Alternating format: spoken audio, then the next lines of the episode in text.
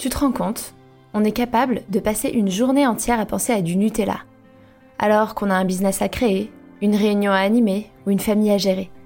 Ça te va, toi, qu'un cookie puisse être le centre de ta vie? Si la réponse est non, bienvenue dans Be Yourself, le podcast. Ici, on va parler cookies et Nutella, mais aussi et surtout cognition, développement personnel et gestion des émotions. Car oui, un cookie peut cacher une myriade d'angoisses et d'émotions que l'on n'arrive pas à gérer. Je m'appelle Hortense et je suis coach en acceptation de soi chez Be Yourself Coaching.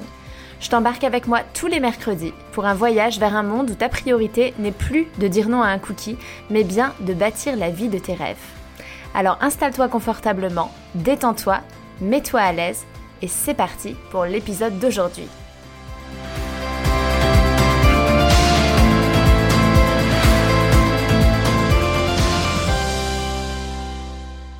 Hello tout le monde, j'espère que vous allez bien. Je suis trop heureuse de vous retrouver pour cet épisode 19 euh, de Be Yourself, le podcast, que j'ai intitulé Les aliments sains. Bon, c'est pas un titre euh, de ouf, mais euh, j'ai pas trouvé mieux. avant de se plonger dans, le sujet des aliments sains et donc des aliments pas sains, je voulais aujourd'hui faire ma petite dédicace hebdomadaire à Anna Grondin qui m'a laissé euh, le message suivant. Merci Hortense pour ton énergie et les outils que tu partages. C'est toujours agréable de t'écouter. Je passe un bon moment et j'apprends plein de choses, toujours utiles au quotidien. Merci beaucoup à toi, Anna, d'avoir pris le temps de me laisser euh, ce message. Euh, merci, merci à tous ceux qui prennent le temps de laisser 5 étoiles sur Apple Podcast, de laisser un commentaire. Je dis Apple Podcast parce que c'est particulièrement sur euh, particulièrement sur Apple Podcast que euh, c'est utile d'avoir 5 étoiles et euh, des commentaires parce que on va dire que c'est la plateforme d'écoute de podcast. Et d'ailleurs, statistiquement, vous êtes une grande majorité à écouter mon podcast sur cette plateforme-là. Donc, si vous ne savez pas quoi faire à la fin de cet épisode, N'hésitez pas, faites-vous plaisir, laissez 5 étoiles, mettez un petit commentaire, abonnez-vous au podcast, partagez mon podcast. Bref, vous pouvez pas me faire euh, de plus beaux cadeaux pour euh, me soutenir et pour m'encourager à continuer, même si en soi euh, je continuerai quand même parce que moi j'aime trop vous parler. Mais quand même, c'est sympa. Alors, le thème d'aujourd'hui, donc c'est les aliments sains et les aliments pas sains. En fait, dans l'absolu, ce que j'ai envie de vous dire aujourd'hui, c'est qu'il n'y a pas d'aliments sains ou d'aliments pas sains. En fait, ça dépend de plein de choses. Ça dépend de nos croyances, ça dépend de nos connaissances, ça dépend de nos choix, ça dépend d'énormément de choses. Alors là, je vous vois déjà dire comment ça, il n'y a pas d'aliments sains et pas sains, Hortense? Enfin, euh, excuse-moi, mais une aile de poulet euh, KFC, quand tu sais que en fait c'est les poulets handicapés qui sont mis en aile de poulet, euh, en tout cas pour, pour ce genre de fast-food, qui sont fruits, frits, pardon, pas fruits, frits dans une, huile. Mon Dieu. J'allais dire fruits dans une île. J'ai besoin de vacances, je sais pas. fruits dans une huile de mauvaise qualité, euh, type. Euh, enfin, du mauvais gras. Euh, bah, quand même, excuse-moi Hortense, mais ça, c'est pas sain. Ok, c'est pas sain pour vous. C'est pas sain pour vous parce que déjà, vous savez que c'est des poulets handicapés. entre parenthèses, j'ai regardé un. J'ai vu ça dans un documentaire et ça m'avait fait un peu froid dans le dos et ça m'a un petit peu euh, guéri de mon envie de manger des euh, nuggets ou, ou des ailes de poulet dans ce genre de fast-food. Donc vous savez que c'est des poulets handicapés. Vous connaissez la différence entre du bon gras et du mauvais gras. Mais en fait, c'est pas le cas de tout le monde. Il y a, a, peut-être des personnes qui vont penser que c'est sain parce qu'ils vont se dire bah non, c'est du poulet, c'est de la viande blanche et puis euh, ça fait des protéines. Sérieusement, je suis sûre qu'il y a des gens qui pensent ça et c'est parfaitement ok. Hein. Il n'y a pas de jugement à avoir. C'est juste, c'est pour ça que je vous dis, les aliments, euh, labelliser des aliments comme étant sains ou pas sains, ça dépend d'énormément de choses et en fait, c'est quelque chose de très personnel. Je vous donne un autre exemple, le Nutella. On nous a quand même répété pendant des années dans les pubs à la télé que c'était le petit déjeuner équilibré idéal pour les enfants. Il y avait des noisettes, un oléagineux, très bon pour la santé, euh, du lait, euh, du cacao, enfin bref, tout ce qu'il fallait pour qu'un enfant soit euh, en pleine forme et démarre pleinement sa journée.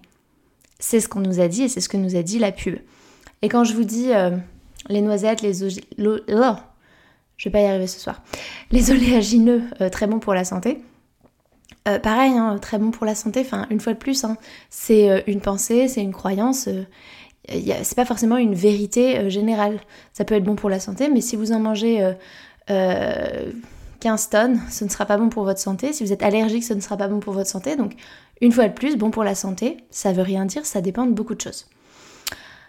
et ce truc de les produits laitiers sont nos amis pour la vie, euh, vous, voyez ce, truc qu'on nous a beaucoup rabâché sur le fait que c'était hyper important de manger un laitage et mes parents continuent avec leurs petits-enfants à leur demander à la fin du repas, leur dire il faut que tu prennes un laitage, il faut, c'est important, tu as besoin de calcium. Qu'est-ce qu'on fait des gens qui pensent qu'on est la seule espèce euh, animale entre guillemets, à boire le lait d'une autre espèce animale et à faire ça toute notre vie alors que dans le monde animal justement, les petits boivent le lait de leur mère, jusqu'à un certain temps et après c'est fini, ils boivent plus de lait. Donc, est-ce que vraiment les produits laitiers c'est bon pour la santé? Une fois de plus, ça dépend. Autre exemple, euh, si je regarde, euh, si on prend quelqu'un qui est vegan, pour un vegan, potentiellement les steaks vegan et le tofu, c'est bon pour la santé et c'est ce qui qualifierait comme un aliment sain. Parce que il a soit il peut avoir une idéologie au niveau euh, des animaux et de la protection des animaux, mais aussi au niveau de la santé, en se disant que euh, potentiellement, bah, c'est pas bon pour la santé de manger des protéines animales, de manger euh, des aliments issus, issus du règne animal. Il y a aux États-Unis le docteur Dan Ornish qui a écrit un livre qui s'appelle Undo It et qui parle de ça et qui fait en fait l'apologie du, du régime vegan. Bon, donc voilà, c'est ce que peuvent penser des véganes. D'autres personnes vont penser que bah non, le tofu c'est pas top parce que c'est du soja, que le soja on sait que ça a un impact sur les hormones, euh, que par exemple c'est déconseillé aux femmes enceintes. Donc est-ce qu'on peut vraiment conseiller, enfin dire que c'est sain puisque quand on est enceinte on déconseille de manger trop de soja? Et puis euh, les steaks véganes ou les steaks végétaux, c'est des produits transformés. Est-ce que c'est sain? Ça dépend de quel point de vue on se place. Est-ce que pour moi manger des produits transformés c'est sain ou pas? Finalement c'est plein d'additifs pour donner le goût du steak. Est-ce que c'est sain? Je me souviens que dans ma formation euh, au Health Coach Institute aux États-Unis, ma formation de coaching, il nous disait euh, count chemicals, not calories. Donc c'était compter ce qu'il y a de chimique dans, euh, dans, vos aliments et plutôt que les calories. C'est-à-dire que plutôt que de regarder combien de calories vous êtes en train d'ingérer, intéressez-vous plutôt à, au nombre de produits chimiques. Et du coup, j'ai fait le test parce que quand je suis arrivée aux États-Unis, j'ai tenté de d'être végétarienne, pas végane mais végétarienne parce que Ici, la viande euh, est pas très bonne qualité, piquée aux hormones, avec des antibiotiques. Et euh, pareil, pour moi, c'est pas sain, mais il y a plein d'Américains pour qui manger un steak c'est sain et ils pensent que c'est bon et ça leur fait des protéines, euh, alors que de mon point de vue, bah, c'est plein de, c'est bourré d'antibiotiques, d'hormones, d'OGM et donc j'en veux pas. Donc bref, j'avais regardé pour acheter des, steaks végétaux, des steaks véganes. Et en fait, il y avait une liste de 50 ingrédients dedans avec euh, plein de nombres qui se suivent, de lettres, de trucs euh, avec des noms barbares. Bon bah, typiquement, en fait, pour moi, c'était pas ça. Donc, je vous donne encore un autre exemple, le beurre de cacahuète. Pour moi, le beurre de cacahuète, c'est ça. Euh, j'estime que c'est du bon gras et que euh, ça cale bien. Euh, mon petit déj favori c'est une banane écrasée avec du beurre de cacahuète. Et moi c'est quelque chose que je digère bien, c'est quelque chose qui, qui me cale vraiment et j'estime que c'est du bon gras et que c'est bon pour ma santé. Mais D'autres personnes diront bah ouais mais le beurre de cacahuète c'est plein d'oméga 6, du coup euh, les oméga 6 c'est pro-inflammatoire quand on en a en trop grande quantité par rapport aux oméga 3. D'autres diront bah ouais mais c'est hyper gras en fait et le gras c'est pas bon, euh, c'est plein de calories. Euh, donc en fait ça dépend du corps qu'on a, si j'ai un corps où il faudrait que j'ai un régime qui n'est pas inflammatoire, bah, le beurre de cacahuète c'est peut-être pas l'idéal. Ça dépend aussi de ses besoins. Est-ce qu'on est quelqu'un qui en fait euh, fait hyper attention à, ses calories et du coup on va pas regarder le beurre de cacahuète de la même manière? Donc bref, en fait, sain ou pas sain, vous voyez bien avec tous ces exemples que ça veut pas dire grand chose. Ça dépend d'énormément de facteurs. Ça dépend de notre corps, ça dépend de nos connaissances, ça dépend de ce qui est important pour nous, ça dépend de nos croyances.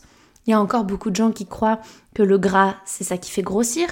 Euh, moi, je crois, si vous m'écoutez depuis un certain temps, que le gras, ça n'est pas ce qui fait grossir, mais que ce qui fait grossir, c'est le sucre.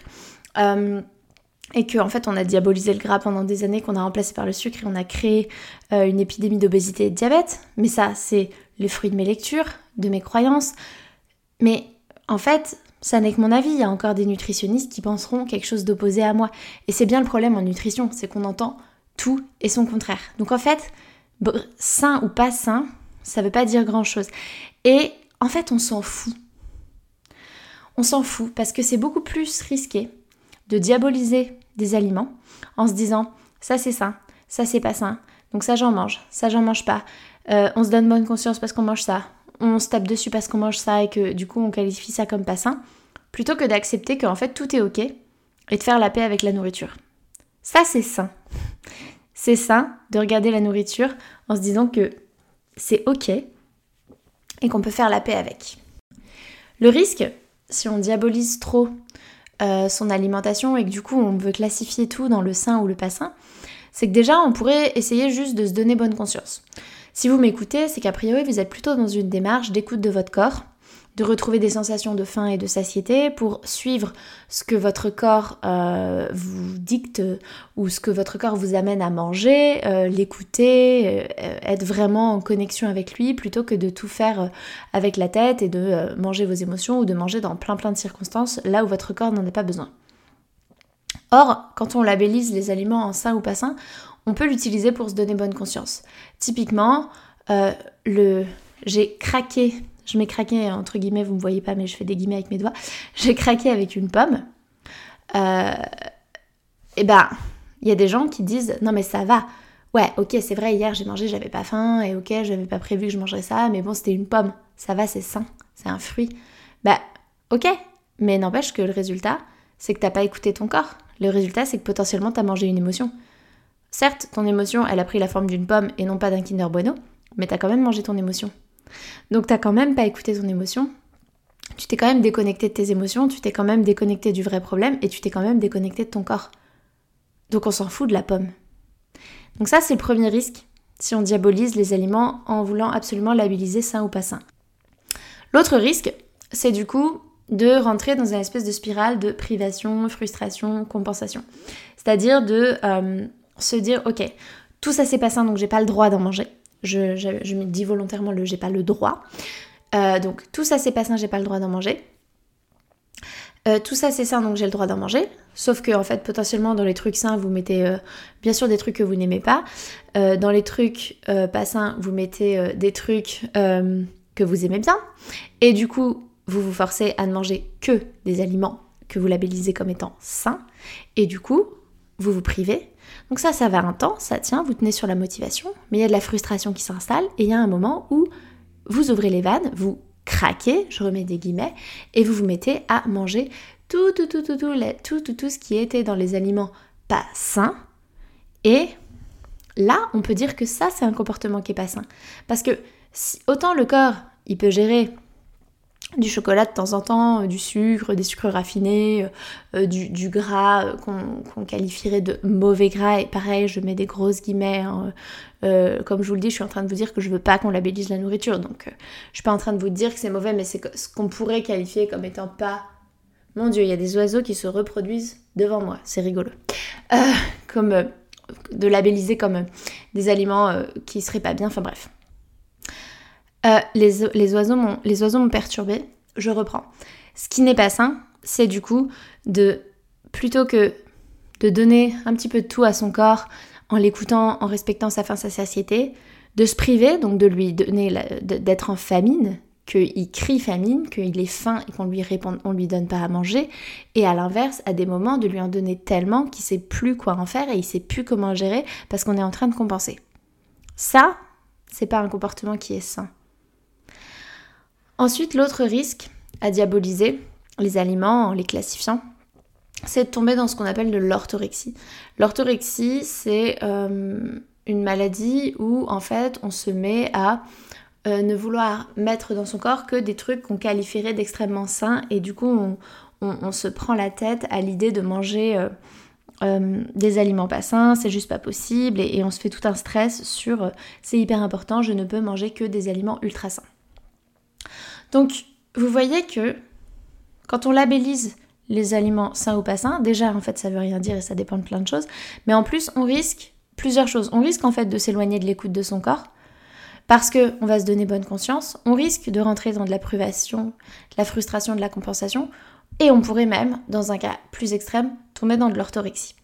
Donc moi, ce que je vous propose de faire, en fait, c'est de petit à petit laisser cette notion de sain ou pas sain, et vous dire plutôt que tout est ok, et que ce qui compte, c'est plutôt l'intention avec laquelle vous mangez. Quand est-ce que vous mangez, et en quelle quantité vous mangez. Ça change tout de remettre de la conscience. Pourquoi est-ce que je suis en train de manger? Est-ce que je mange pour me nourrir là? Est-ce que je mange pour me faire plaisir? Est-ce que je mange parce que je compense une émotion? Quand est-ce que je mange? Est-ce que j'ai faim? Est-ce que j'ai pas faim? Est-ce que j'ai déjà bien mangé? Est-ce que du coup il faudrait pas que je m'arrête? Du coup, ça, ça vient. On rajoute la question de la quantité. Est-ce que là, c'est pas l'heure d'arrêter et de pas en reprendre encore une fois du plat ou de pas reprendre encore euh, n'importe quel truc que vous êtes en train de manger? En fait, c'est ce que je dis souvent, comment on mange, c'est plus important que ce qu'on mange. Il y a des filles en obésité qui mangent hyper sain, j'ouvre les guillemets, selon leurs termes. C'est-à-dire qui mangent pas de sucre raffiné, qui mangent aucun produit transformé, aucun produit industriel, qui font tout maison, euh, qui euh, mangent que des produits euh, issus de la nature, qui ont un papa ou une maman ou qui poussent dans la terre ou sur des arbres. Donc elles se disent mais je comprends pas, je mange hyper sain. Et pourtant, elles sont en obésité. Elles sont en obésité parce qu'elles mangent trop. Elles sont en obésité parce qu'elles mangent alors qu'elles n'ont pas besoin de manger. Leur corps, il en, il en veut pas, il demande rien. Donc, est-ce qu'en fait, manger sain, entre guillemets, je remets des grosses guillemets, c'est la solution? Bah non, puisqu'il y a l'exemple de personnes qui mangent sain, mais qui sont en obésité. Donc, en fait, c'est pour ça que je vous dis que comment je mange, c'est plus important que ce que je mange. Les personnes qui ont une identité de mince naturelle, les personnes qui sont minces naturellement, qui du coup n'ont aucun problème avec la nourriture, ne se sont jamais posé de questions, ne se sont jamais pris la tête. Elles mangent de tout. Elles mangent du chocolat, elles mangent des gâteaux, elles mangent du McDo de temps en temps, elles mangent euh, une bonne raclette, elles mangent, elles boivent de l'alcool. Toutes des choses qu'on pourrait qualifier de pas sain quand on est dans une mentalité de régime. Pourtant elles le mangent et pourtant elles grossissent pas. Donc le problème, c'est pas tant ce que je mange, c'est comment je mange et comment est-ce que je suis à l'écoute de mon corps. Ce que je vous propose de faire, c'est plutôt de voir du coup l'alimentation en termes de besoins slash envie. Quand je vous dis de voir l'alimentation en termes de besoins, ça veut dire qu'il ne faut pas oublier qu'avant tout, l'alimentation, ça sert à nous nourrir. C'est-à-dire à apporter de l'énergie à l'organisme, du fuel. Et c'est tout. Hein. C'est le rôle premier de l'alimentation. Du coup, la question à se poser, c'est de quoi est-ce que mon corps a besoin pour se nourrir? Qu'est-ce qui va m'apporter de l'énergie? Qu'est-ce que je veux donner à mon corps pour le nourrir? Et ensuite, on peut aussi évidemment voir l'alimentation d'un point de vue de quoi j'ai envie pour me faire plaisir. Parce que l'alimentation, évidemment, apporte du plaisir. Je vous renvoie à l'épisode 8, Pourquoi manger un cookie, c'est le kiff du siècle où je vous parle justement de l'importance du plaisir, enfin du rôle du plaisir dans l'alimentation. Mais donc c'est aussi normal en fait de ressentir du plaisir quand on mange et d'avoir envie de se faire plaisir avec de la nourriture et c'est parfaitement ok.